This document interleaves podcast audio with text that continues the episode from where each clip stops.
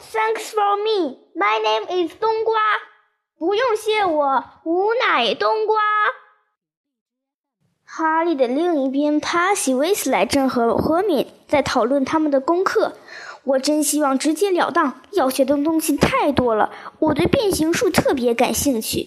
你知道，把一样东西变成另一样东西，当然应该是非常困难的。你应当从小的东西变起，比如把火柴变成针什么的。哈利浑身热起来，想睡觉。但他抬头看了看主宾席，海格正举杯狂饮，麦克教授在跟邓布利多教授说着什么。头上裹着可笑围巾的七洛教授正跟一位头发油腻发黑、鹰钩鼻、皮肤蜡黄的老师说话。事情发生在一瞬间，鹰钩鼻老师的视线越过七洛教授的围巾，直视哈利的眼睛。哈利顿时觉得前额的那道伤疤一阵灼痛。哎呀！哈利用一只手捂住前额。怎么了？帕西问。没，没什么。灼痛像来时一样，刹那间又消失了。挥之不去的是哈利从那位老师的目光中得到的感受。他觉得那位老师对他一点好感也没有。跟奇洛教授说话的那位老师是谁？他问帕西。哦，奇洛教授，你已经认识了。他那么神经质并不奇怪。那位是斯内普教授，教魔药学，但他不愿意教这门课。大家都知道他眼馋奇洛教授的工作。斯内普对黑魔法大大在行。哈利注视了斯内普片刻，片刻，但斯内普没看他。最后，布丁也消失了。邓布利多教授站了起来，礼堂里也恢复了肃静。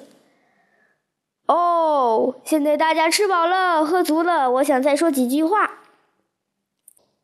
在新学期开始的时候，我要向大家提几点注意事项。一年级新生注意。学校场地上那片禁林禁止任何学生进入。我们有些老班的同学也注意一下。邓布利多那双闪亮的眼睛朝威斯莱孪生兄弟那边扫了一下。再有，管理员菲尔奇教授也要我提醒大家，课间不要在走廊里施魔法。魁地奇球员的审核工作将在本学期第二周举行。凡有志愿参加学校代表队的同学，请跟霍奇教授联系。最后，我必须告诉大家，凡不愿意遭遇意意外、痛苦惨死的人，请不要进入四楼靠右侧的走廊。哈利哈哈大笑，但笑的人毕竟只有少数几个。他不是认真的吧？哈利悄悄问帕西。不可能。帕西皱起眉头。可奇怪的是，凡不允许我进去的地方，他通常都会说明原因。比如那片林区里有许多凶猛的野兽，这点大家都知道。我想他至少应该对级长讲清楚的。现在就在大家就寝之前，让我们一起来唱校歌。邓布利多大声说。哈利发现其他老师的笑容似乎都僵住了。邓布利多将魔杖轻轻一弹。魔杖就飞出了一条长长的金色彩带，在餐桌上空像蛇一样扭曲着，绕出一行行文字。选择自己喜欢的曲调，邓布利多说：“预备，唱。”这首歌我也不会唱，因为它没有谱子。不过我可以念一下歌词。霍格沃茨，请教给我们知识。不论我们是谢顶的老人，还是跌伤膝盖的孩子，我们的头脑都可以接纳一些有趣的事物。因为现在我们大脑空空，充满空气、死苍蝇和鸡毛蒜皮。教给我们一些有价值的知识，把我们遗忘的还给我们。我们只要竭尽全力，其他的交给我们自己。我们将努力学习，直到化为粪土。大家七零八落的唱完了这首校歌，只有维斯莱家的孪生兄弟仍随着葬礼进行曲的旋律在继续歌唱。邓布利多用魔杖为他们指挥了最后几个小节，等他们唱完，他的掌声最响亮。音乐啊！他擦了擦眼睛说：“比我们这里所做的一切更富有魅力。”现在就是就寝的时间了，大家回宿舍去吧。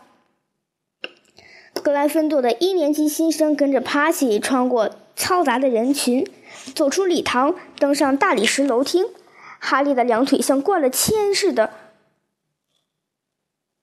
不过这次是因为他太累，而且吃的太饱，他实在有些困了。因此，当走廊上的肖像人在他们经过时欧思雨，指指点点；当爬西两次带他们穿过暗藏在滑动挡板和垂挂帷幔后边的门时，他一点也没感觉到吃惊。